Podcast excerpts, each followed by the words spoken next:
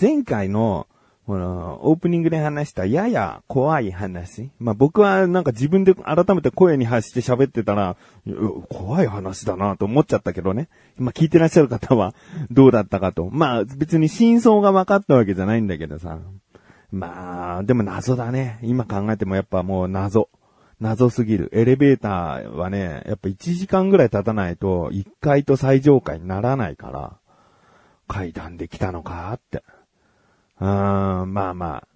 その、まあ別の話になっちゃうんだけど、夜さ、また仕事行こうとしてさ、それこそもう2時半だったわ。2時半に仕事行こうと思ってさ、で、その日はも別にね、何も見えなかったよ。家出ても。白いおじいさんかおばあさんはいなかったんだけど、普通に仕事行こうと思ってエレベーター行って、で、1階からゆっくりこう7階、僕の住んでいるフロアまでこうエレベーターが上がってきて、で、エレベーターやってきた。あ、ドア開くぞーと思ったらさ、マスクしたさ、白いヒョロ長のおじいさんがさ、さーっとこう通って、で、出てきたのよ。もう、やっぱ人間さ、どうなるかだよね。ここでギャーって声出す人もいると思う。ビビリの人とかね。まあ、ビビりやすい人とかはそうなると思うけど、まあ、僕は、だったね。うっとこう、もう、心臓だけが一瞬ドックンって大きくこう、動くぐらいで、まあ、見た目からそんなビビってない感じは出てたと思うけど、もうすごい焦ってさ、でもまあまあまあ雰囲気からしたら、普通の同じフロアに住んでる人っぽい。うん、なんか、軽い会釈してね、あの、すれ違った感じだったし、あのーまあ、出てき方がもう普通の人間っぽかったっていうかね。うん、なんかゆっくり出てくるとかさ、どこ見てんだろうとかさ、もうわかんない。普通にエレベーター着いたら人はその速度で降りるよな、みたいな、出ていくよな、みたいな感じだったし。まあ、すごいビビったね、でもね。ああもうまたエレベーター入ってさ、1階まで降りるときもうすごいわ。こんな時間に通んなやってね、すぐブーメランで自分に帰ってきたけどね。絶対おじいさん、超ビビったと思うもん。それ逆の立場でもさ、おじいさんもさーっとこう、通り過ぎたかもしれないけど。でもどうなのかな？あれだけこう長いこと生きてらっしゃると、そんな夜中に人が急に現れたぐらいで、もしかしたらびっくりしないのかもしれないけど。まあまあまあ、ちょっとね、怖かったかなという話ですね。えということで、まあちょっと前回の話聞いていただいてからの方がもしかしたら今回の話は聞きやすいのかなと思っている自分がお送りします。菊池のなだらか向上心。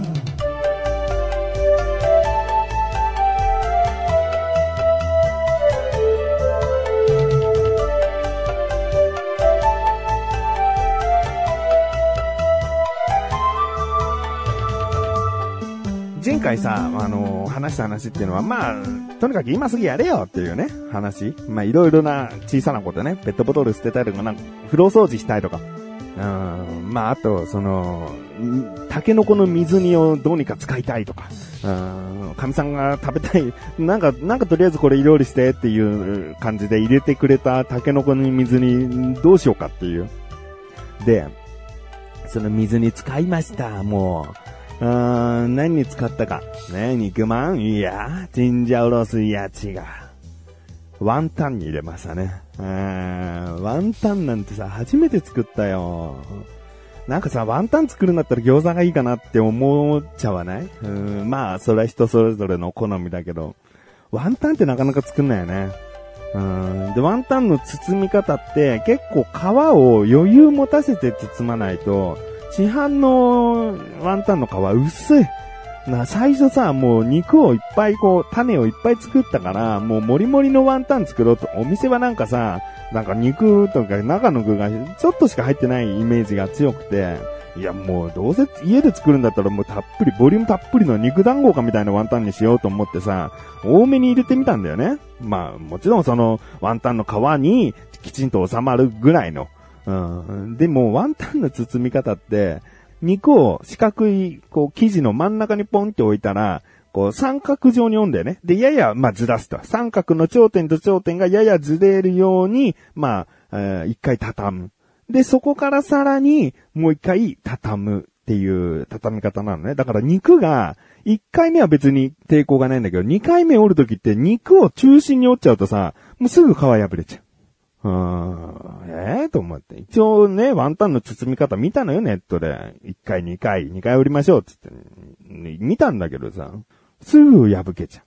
もうあんたの皮が悪いのか、包み方が悪いのか。だから僕は考えて、こう一回折ったら、左右の生地を、こう肉の中心に持ってくるっていう、だ三つ折りみたいな感じかな。一回大きく折って三角になった横側の方を、えー、肉の、肉の中心に一回二回って折る。なんか、餃子とかだったらね、こう、開いちゃうんじゃないのって思うけど、ワンタンはね、意外とこう、水とかで、こう、縁を止めたりとかしなくても、もう、なんか結構固定された。うん。だからまあ、肉の量も減らしたけど、うん、そんな感じでね、ワンタンが、僕の中ではまあ、うまくできたかなっていう。うん。ということですね。えー、あとですね、僕、全く話は変わっちゃうんですけど、お店に、とあるお店に行ったらね、戦争ゼリーっていうのが売ってて、で、この戦争っていうのは、あの、千人の千、人弁に山ね、に草って書いて、戦争ゼリーっていう。で、まあ、知る人ぞ知るというか、台湾のデザートにもよく使われている。だからタピオカドリンク屋さんなんかも戦争ゼリートッピングみたいなことができたりとか、まあ、戦争ゼリーでドリンクも売ってるようなお店もあるかもしれないね。うん。まあ、そういったものがあって、で、これがね、缶詰で売ってたの。結構大きい、高さ11センチで直径9センチぐらいの、もう、ごっつい、パイナップルが入ってるかのようなごっつい、あの、缶詰で、で、その戦争ゼリーの見た目がさ、もう真っ黒なわけ。で、僕、過去に亀ゼリーを食べたことあるような気がするなーっていう すごい曖昧なんだけど、でもテレビでも美味しいって言ってたし、僕も亀ゼリー好きなん、好きだっていう変な記憶があるんだよね。うん。でもこれは戦争ゼリーだから亀ゼリーではないんだけど、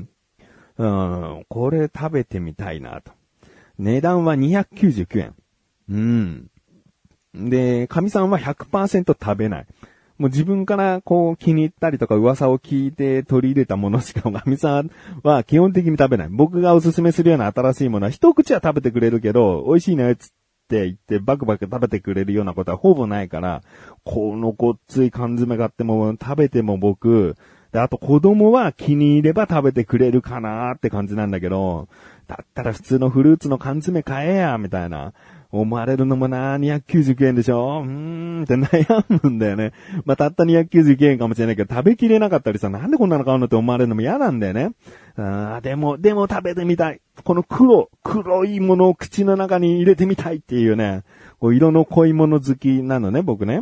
で、まあ、この黒食べたいって思って、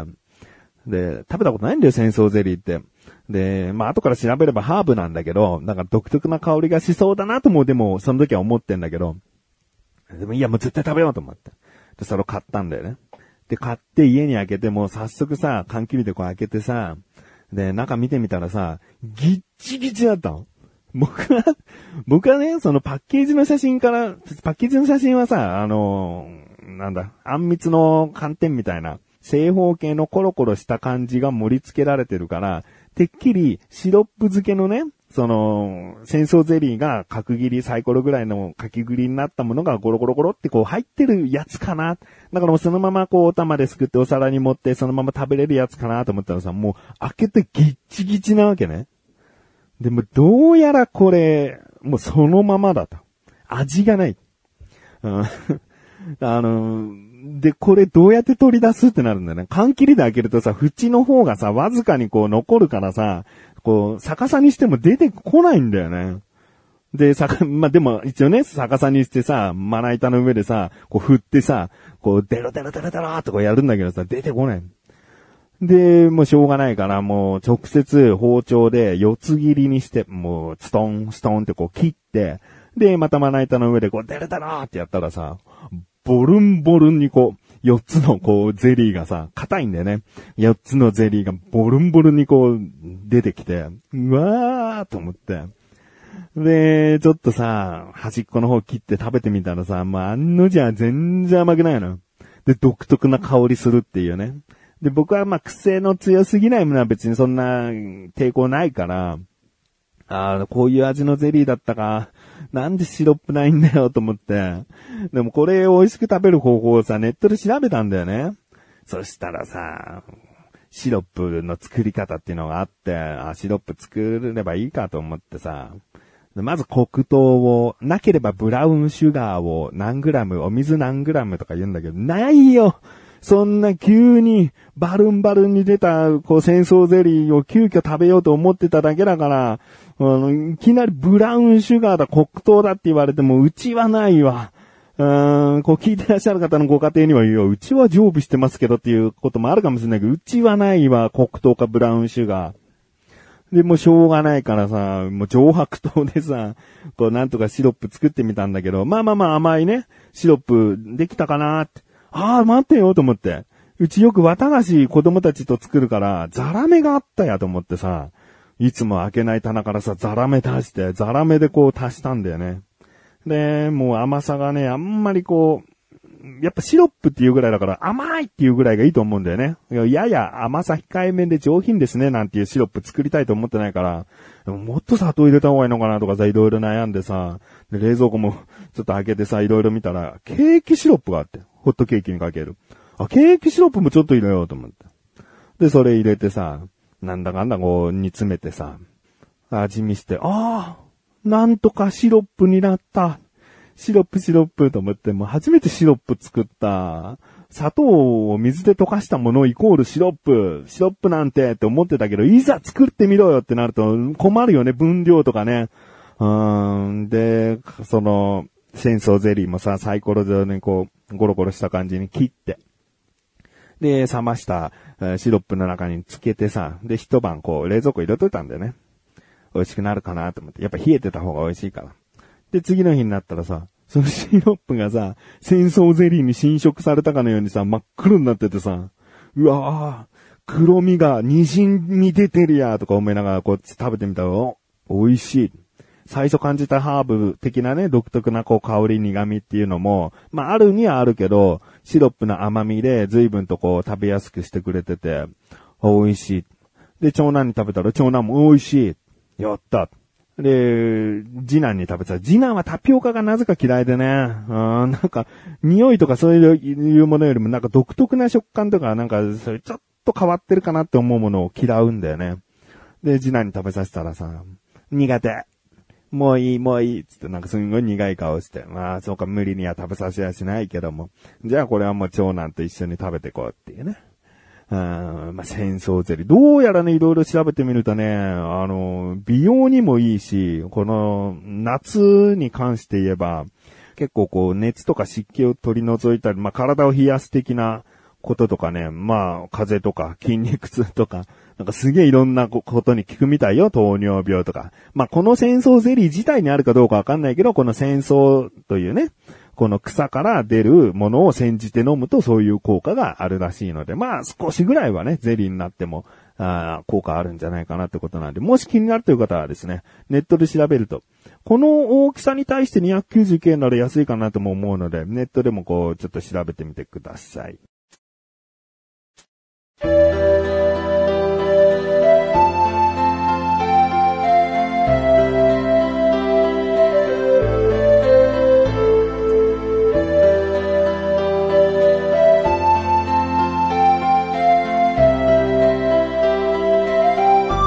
ディングです。そしてすぐお知らせです。このなだらかご自身が配信されたと同時に更新されました、小高木口の小高ルチャー聞いてみてください。今回は、えー、小高祐介がディズニーランドに行ったという話ね。まあ、このコロナ禍の中で、こう行ったというお話、果たしてディズニーは楽しめたのか。そしてですね、まあ、いろいろと僕の買い物した話とかもしてるんですけど、一番聞いてほしいのはもうエンディングの、あの最後の方。誹謗中傷について急遽話してるんですよね。この話はね、もう、まあ、これ聞いてらっしゃる方の中にはいないと思うけどね、もう、ほんと聞けやと思うね。こういうことだぞって。もしかしたらもう次のダカルチャーでももう一回話したいぐらいのこう熱がある話です。気になるという方はぜひ聞いてみてください。ということで、なだらか今年はまし、それではまた次回お会いできくちしょでさまがなたまりのまりお疲れ様です。